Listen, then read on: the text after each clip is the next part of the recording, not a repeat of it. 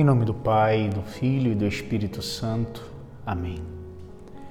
Venha ao Espírito Santo, vem força de Deus e doçura de Deus. Vem tu que és movimento e quietude ao mesmo tempo.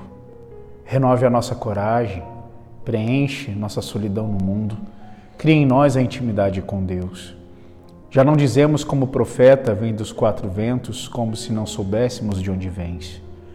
Nós dizemos, Vem, Espírito, do lado transpassado de Cristo na cruz, vem da boca do ressuscitado. Amados irmãos, a liturgia desta segunda-feira, da quarta semana do tempo pascal, continua a nos falar sobre o bom pastor, Jesus como o bom pastor.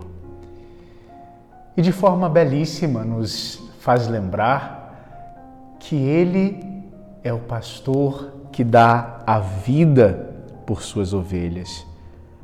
Diferentemente do mercenário, ele conhece as ovelhas e é capaz de dar a vida por elas. O que isso significa para nós? Isso significa, meus queridos, que Jesus não teme se misturar na nossa vida. Que Jesus não teme fazer com que as suas pegadas encontrem as nossas. Jesus ele não teme caminhar nas paragens por onde caminhamos para nos encontrar e nos resgatar. Jesus vai ao encontro de cada um de nós, aonde quer que estejamos, e não espera que estejamos prontos para nos amar e para nos resgatar. Vemos isso de forma muito bela na primeira leitura.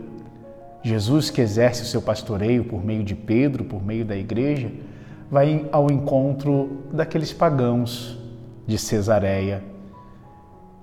E Deus faz Pedro pensar, faz Pedro meditar no seu sonho, que não se deve chamar de impuro aquilo que Deus purificou. A tua vida e a minha vida muitas vezes foi tocada pelo pecado mas não esqueça que o Senhor te purifica. Ele, como bom pastor, tem o teu cheiro, tem o meu cheiro. E por isso, indo ao nosso encontro, é capaz de nos salvar. Nunca te esquives do Senhor. Deixe Ele tocar a tua ferida, a tua miséria, a tua sujeira, para assim Ele também te dar a vida plena. Abençoe-vos Deus Todo-Poderoso, Pai e Filho e Espírito Santo.